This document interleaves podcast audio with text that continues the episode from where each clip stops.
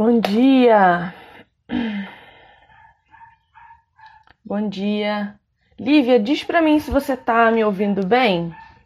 Eu tô experimentando um microfonezinho aqui, tá vendo? Eu queria saber se o áudio tá bom.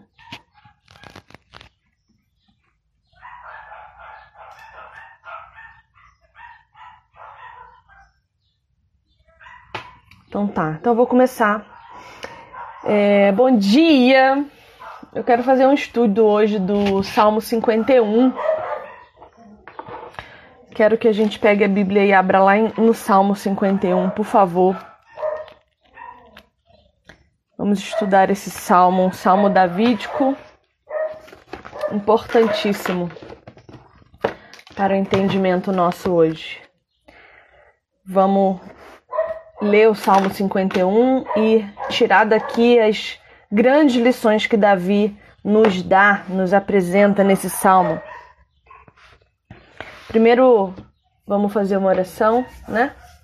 O Senhor Jesus esteja conosco nesse momento. Pai amado, eu lhe peço que o Senhor conduza esse momento de estudo e de contemplação da Sua palavra. Eu lhe peço que o Senhor conduza minha boca, que não seja eu, que eu possa diminuir para que tu apareça, Jesus. Que os teus ensinos sejam certeiros no nosso coração e que a tua palavra cumpra a promessa que ela tem de cumprir, que é de transformação e transformação a partir da nossa mente. Lhe peço que o Senhor abençoe a todos que estiverem aqui comigo nesse momento e a todos os que forem assistir depois. Em nome de Jesus eu lhe peço. Amém. Bom, então a gente está lá no Salmo 51. E para contextualizar, o Salmo 51 ele foi escrito uh, no momento de 2 Samuel, capítulos 11 e 12. E o que está acontecendo no capítulo 11 e 12 de 2 Samuel? Davi é, foi para o terraço do palácio, deixou seus pensamentos divagarem, deixou seu coração devanear e acabou vendo Batseba tomando banho e ele permite que a lascívia tome conta do seu coração. Manda trazer Batseba, tem relações com ela, ela engravida. E quando ela conta para ele que está grávida, o que ele faz? Ele procura esconder-se do seu pecado. Ele procura fingir que nada está acontecendo. Ele procura crer que o que ele fez é basta dar uma engalbeladinha que vai ficar tudo bem. Então ele manda o, o chefe do exército chamar Urias, que é o marido de Betseba, e faz com que Urias vá para o fronte da guerra. Bom dia a todo mundo que está aí. E ele manda Urias para o fronte de guerra, já sabendo que Urias ia ser morto. E assim acontece. Davi assassina intencionalmente o esposo de Batseba. Com isso, ele pode levá-la para casa e fazê-la sua esposa. E aí o pecado dele não seria visto por ninguém, porque aquele filho nasceria dentro do palácio. Logo, ele poderia dizer que era seu próprio filho, porque não haveria dúvidas quanto a isso. Só que, graças a Deus, existem profetas do Senhor. E no capítulo 12, Natan o confronta. Natan vai até ele, conta uma parábola uma parábola que traz à consciência de Davi o pecado que ele havia cometido contra Deus. Então, Davi se dá conta desse pecado. Ele se dá conta da miséria em que ele estava vivendo, da distância de Deus em que ele tinha se encontrado e das consequências que o pecado dele uh, causaram na vida dele, tanto que o primogênito de Davi, esse filho com Batseba, é levado por Deus. Então, esse Salmo 51 é escrito nesse momento em que Davi se dá conta que pecara contra Deus, que tinha cometido um terrível engano, um terrível pecado contra Urias e cometido assassinato. E esse salmo fala sobre o que Davi estava sentindo naquele momento. Percebam, vamos fazer a leitura do salmo, mas percebam que em momento algum Davi responsabiliza Satanás, em momento algum Davi responsabiliza o vício sexual, em momento algum Davi tira a responsabilidade dele sobre seus próprios atos. Então vamos ler, por favor. Confissão e arrependimento é o nome do, do salmo aqui para mim. Compadece-te de mim, ó Deus, segundo a tua benignidade. Deus é bom. Deus é muito bom. E segundo a multidão das tuas misericórdias, apaga as minhas transgressões. Deus é grande. Deus é muito grande. E a grandeza de suas misericórdias são capazes de apagar qualquer transgressão, ok? Não existe pecado sem perdão. É importante que isso fique claro. Não só os seus, mas os dos seus irmãos também. Não existe pecado sem perdão. Então, ao passo que você será perdoado, é sua obrigação também perdoar, ok? Lava-me, versículo 2. Lava-me completamente da minha iniquidade e purifica-me do meu pecado. Pois eu conheço as minhas transgressões e o meu pecado está sempre diante de mim. O que ele está dizendo? Eu tenho consciência das coisas que faço. Eu reconheço as coisas que faço e o meu pecado está sempre à minha vista. Eu não escondo mais o meu pecado embaixo do tapete. Eu não chamo mais o meu pecado de erro.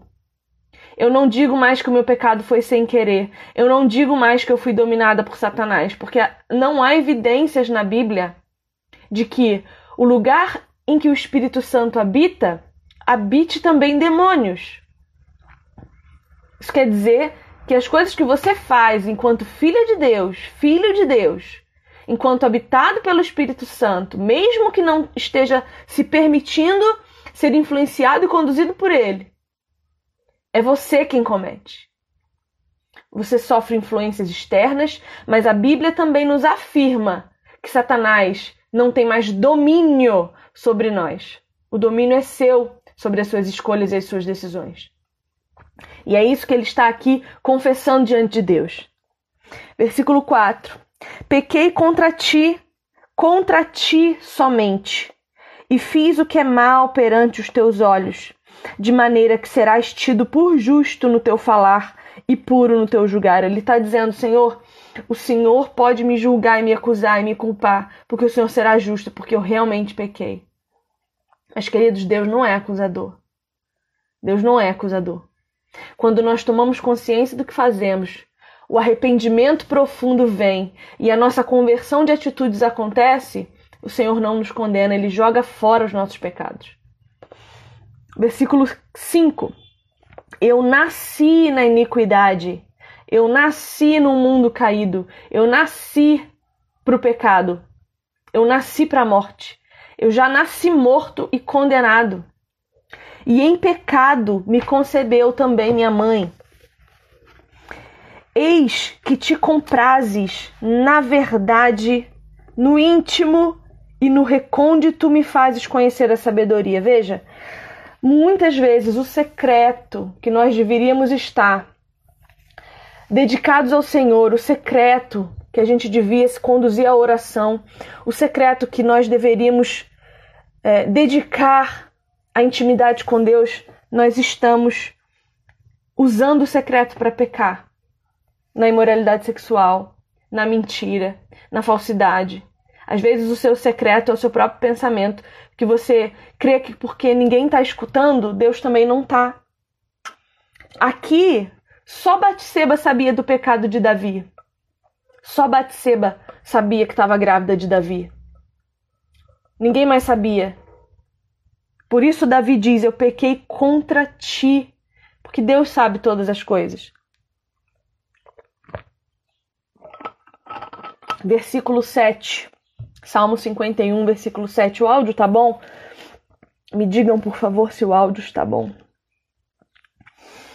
Purifica-me, versículo 7. Purifica-me com isopo e ficarei limpo. Lava-me e ficarei mais alvo que a neve. Isopo aqui é a mesma palavra usada lá na saída do Egito quando Deus manda para que o povo é, escravizado, o povo hebreu, pegue o sangue de um cordeiro puro. Vocês lembram disso? e passem o sangue nos umbrais com isopo. Isopo é uma planta. Depois você dá um Google aí, isopo, e, e pesquisa a imagem. É uma planta aromática que era para o povo molhar no sangue e passar nos umbrais, que já apontava para Jesus. Vocês lembram, né? Do cordeiro puro e, e imolado para salvação do povo, né? Então aqui ele está rememorando isso, ele está dizendo: purifica-me com teu sopo, com o sangue do cordeiro. Me limpa, pois somente o sangue do cordeiro é capaz de me fazer ficar limpo. Lava-me com o sangue de Jesus e ficarei mais alvo do que a neve, sem pecados, perdoado, puro e santificado para a eternidade com Deus. Versículo 8: Faze-me ouvir júbilo e alegria, para que exultem os ossos que esmagaste. Pensa o sofrimento desse homem. Ele não consegue mais sentir alegria em seu coração, porque se deu conta de que não estava mais perto de Deus. Ele se sente como se seus ossos tivessem sido esmagados pelo próprio Deus. Esconde o rosto dos meus pecados e apaga todas as minhas iniquidades. Deus tem poder pelo sangue de Cristo para apagar todas. Não é uma, nem duas, nem dez. É todas. Esqueça o seu passado. Esqueça quem você foi. Só olhe para trás com o filtro de Jesus, para que você use as suas dores como cura para quem ainda sofre, como testemunho para edificar aqueles que ainda precisam ser edificados pelo teu testemunho.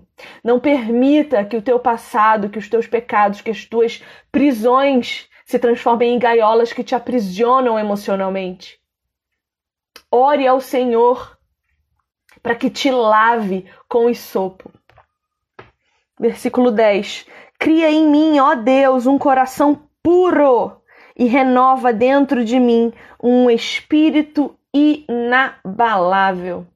O Espírito Santo que habita em nós tem dom, dom de domínio, dom de benignidade, dom de bondade, dom de sabedoria.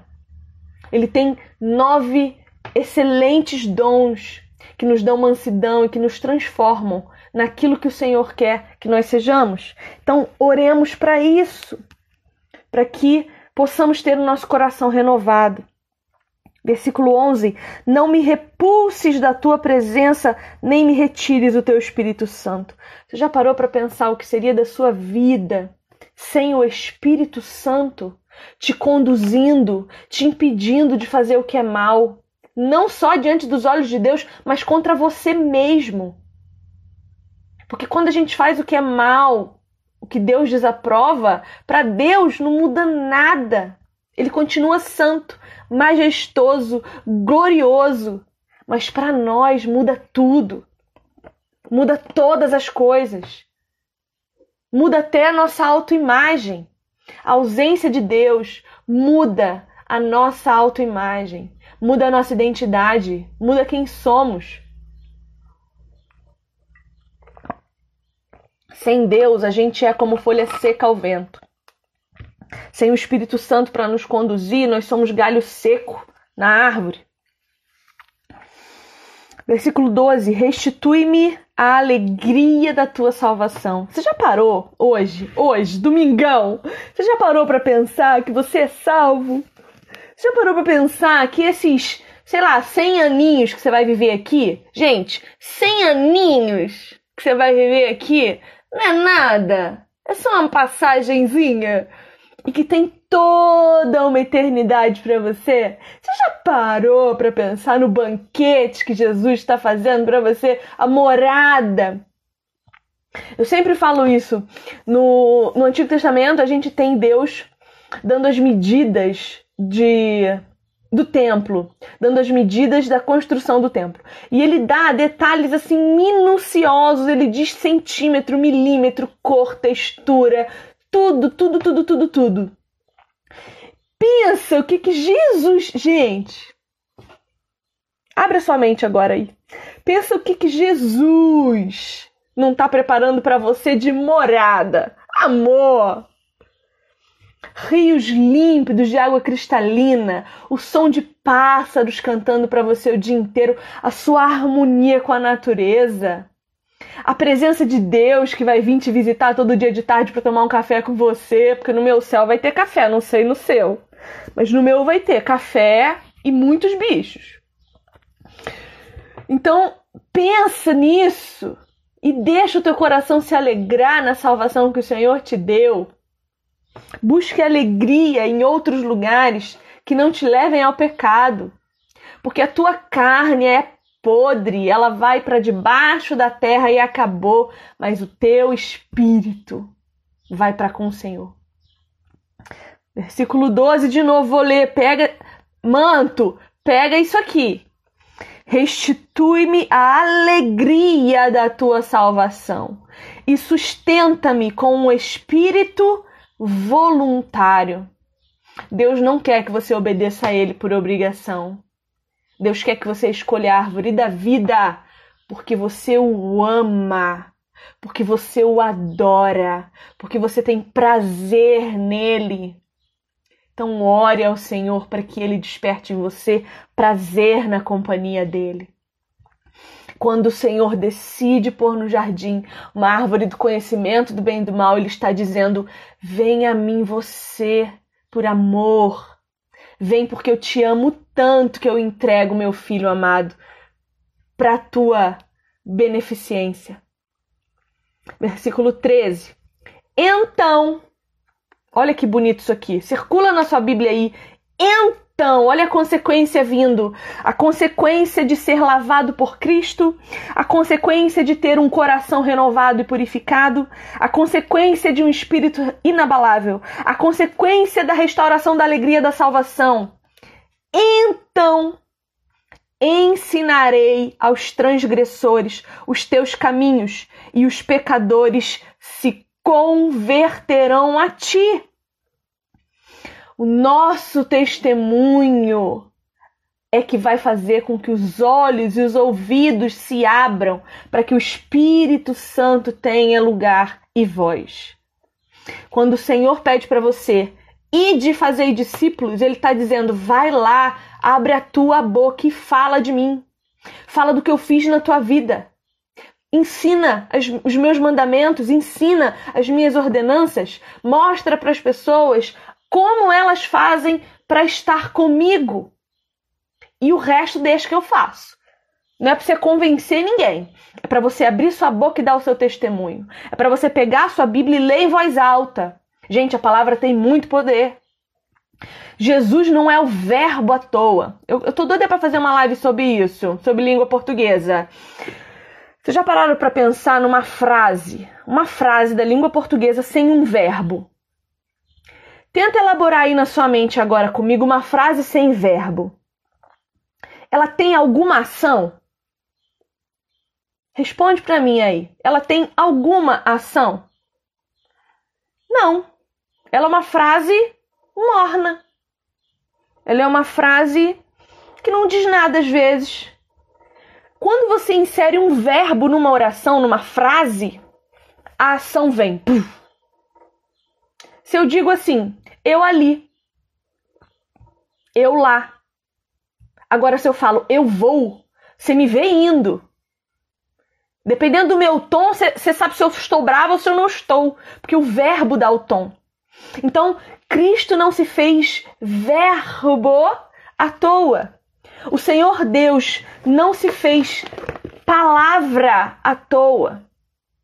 Porque ele sabe que as, uma das constituições fundamentais da nossa inteligência, da nossa humanidade, se faz na linguagem, se faz na palavra, se faz na fala. Eu constituo meu pensamento através de uma conversa. Eu estou aqui conversando com vocês. Vocês estão pensando coisas a partir daquilo que eu estou dizendo. Vocês estão talvez renovando a mente de vocês através da minha interpretação da palavra de Deus, certo? Então, quando Deus fala e se faz palavra, e Cristo é o Verbo, e o Verbo se faz carne, Ele está dizendo: abra a sua boca e fale de mim, porque eu sou a verdade e a verdade que se materializa também nas Escrituras. Por isso, ame a sua Bíblia. Ame a sua. Gente, eu amo a minha Bíblia. Eu amo, eu não gosto nem que ponha a mão nela. mentira. Verdade, mas mentira. Então é isso, deu seu testemunho. Versículo 14. Livra-me dos crimes de sangue, ó Deus Deus da minha salvação, e a minha língua exaltará a tua justiça. Davi foi um assassino, ele matou. Tanto que o Senhor diz que ele não construiria o templo pelo tanto de sangue que ele derramou, porque o templo do Senhor não poderia ser edificado por mãos tão ensanguentadas. E ele pede perdão. Logo, eu digo novamente: não há pecado sem perdão. Se um dia houver arrependimento verdadeiro no coração, por exemplo, da Richthofen, a gente vai encontrar com ela no céu, ok? Porque o sangue de Cristo é suficiente para apaziguar toda, eu digo toda, a ira de Deus contra nós. E, para consolar o nosso coração, é importante também lembrar Lembra da última vez que você se arrependeu profundamente de alguma coisa? Lembra do seu momento de conversão verdadeira, que você se deu conta assim, ó, igual Davi. Meu Deus, que miséria! A dor que você sentiu. Lá um pouco antes do, do dilúvio, o Senhor vai usar a palavra arrependimento para explicar, humanamente falando, o que ele estaria sentindo para decidir destruir toda a humanidade. Então, o arrependimento é um sentimento que nos esmaga os ossos. Muito mais do que qualquer cadeia, muito mais do que qualquer prisão, muito mais do que morrer, simplesmente. Então eu lhe peço hoje para que você ore pelas pessoas que cometem crimes ore para o arrependimento delas. Primeiro, porque o arrependimento é uma dor que esmaga os ossos e causa conversão ao Senhor. E se essas pessoas se converterem ao Senhor, elas serão restituídas aqui primeiro, antes de ir no céu com a gente. Aqui primeiro. E elas poderão transformar a sociedade em que vivem. Quantas pessoas você não ouviu falar já aí que foram presas e que lá na cadeia se, se converteram e transformaram o lugar em que viviam? E saíram de lá transformando o lugar em que viviam e salvaram suas casas. Eu não sei você, mas eu conheço muitos testemunhos desse. Então, ore hoje pelas pessoas que estão lá nas prisões, pelas pessoas que estão internadas, em manicômios, em, em prisões perpétuas, para que alguém, algum missionário, ore pelos missionários, para que eles alcancem essas pessoas. Ore pelos países em guerra contra os, contra os cristãos, para que o Senhor Jesus tenha misericórdia dos homens, os assassinos, os assassinos, para que o Senhor os alcance, para que haja metanoia neles. Davi matou. E a Bíblia o chama de homem segundo o coração de Deus. Versículo 15. Abre, Senhor, os meus lábios e a minha boca manifestará os teus louvores. Pois não te comprases em sacrifícios, do contrário, eu te daria, e não te agradas de holocaustos. Sacrifícios agradáveis a Deus, preste atenção. Sacrifícios agradáveis a Deus são o espírito quebrantado, o coração compungido e contrito, e não os desprezarás, ó Deus. Paulo vai nos dizer que sacrifício hoje é o sacrifício do nosso próprio corpo. Por isso eu falo tanto de sexualidade, porque é uma das áreas que tem pervertido o nosso corpo, a nossa moralidade, a nossa identidade. nós estamos confusos com relação à nossa identidade, porque a nossa sexualidade está absolutamente exposta. Então, ofereça o seu corpo como sacrifício. Vivo, tá? Não é morto, não. Não vai fazer besteira. Sacrifício vivo. Como? Quando você pensar em falar mal de alguém, não faz. Quando você pensar em responder mal criado, não faz. Sirva. Sirva o teu irmão. Sirva os teus pais. Sirva o teu cônjuge. Sirva os teus amigos. Seja testemunho vivo de quem Jesus Cristo foi. Jesus, o Deus da glória, que desceu aqui para lavar os pés dos seus discípulos, inclusive de Judas, ok? Nunca se esqueça disso. Jesus também lavou os pés de Judas. Jesus também compartilhou comida com ele. Versículo 18. Faze bem a Sião, segundo a tua boa vontade, edifica os muros de Jerusalém. Jerusalém somos nós. Que os nossos muros de proteção contra o pecado hoje possam ser edificados em nome de Jesus. Então, versículo 19 e último. Então, mais uma consequência, te agradarás dos sacrifícios de justiça, dos holocaustos e das ofertas queimadas, e sobre o teu altar se oferecerão novilhos. Queridos, em momento nenhum, Davi joga a responsabilidade do pecado dele em Batseba porque ela me seduziu, porque a culpa é da mulher que tu me deste. Lembra de Adão? Em momento nenhum aqui você vê Davi dizendo: Senhor, aconteceu, caí. Não. Ele fala: Senhor, eu tenho consciência do meu pecado. Me perdoa, me lava, me purifica e me impede de cair de novo nisso. Me impede de pecar de novo contra ti. Porque o teu pecado ele tem muitas consequências aqui no mundo. O teu pecado pode prejudicar muita gente. Mas é contra Deus, primeiramente, que você peca. É contra o amor dele. É diante da cruz do Calvário que você peca. Então tenha consciência do seu pecado. Não fica fingindo que ele não existe, não. Sabe? Eu tô aqui em amor para te exortar, como profeta de Deus, para dizer para você que o seu pecado tem perdão e ele tem cura. Ele tem cura. É só clamar ao Senhor.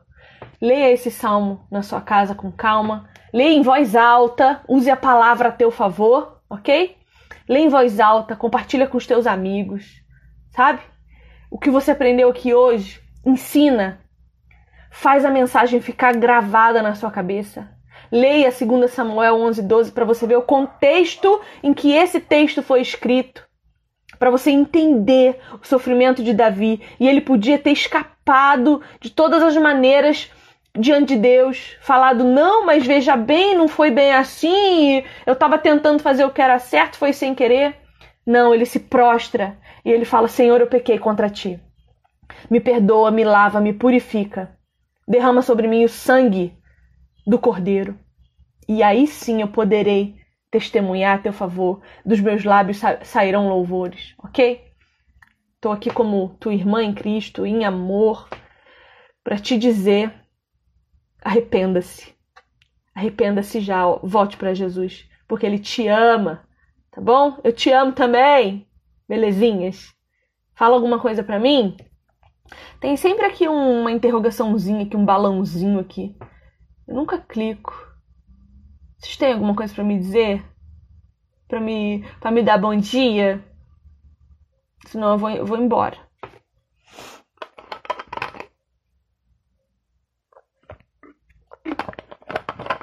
É isso? Então eu vou encerrar, tá bom?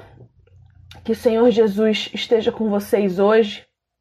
Que a luz, a glória e a majestade de Deus possa resplandecer sobre vocês hoje, para que vocês tenham consciência do quão grande Deus é e do quão pequeno nós somos, e graças a Deus, porque Ele nos diz que debaixo da Sua proteção Ele, o Senhor dos Exércitos, luta as batalhas por nós. Então não é pela nossa força, não é pelos nossos esforços, porque nós não somos capazes de absolutamente nada, mas é por Ele, em nome dEle e para glória e honra dele mesmo, ok? Então que Deus esteja com vocês hoje, que Deus abençoe vocês e a gente vai se falando, tá? Um beijo!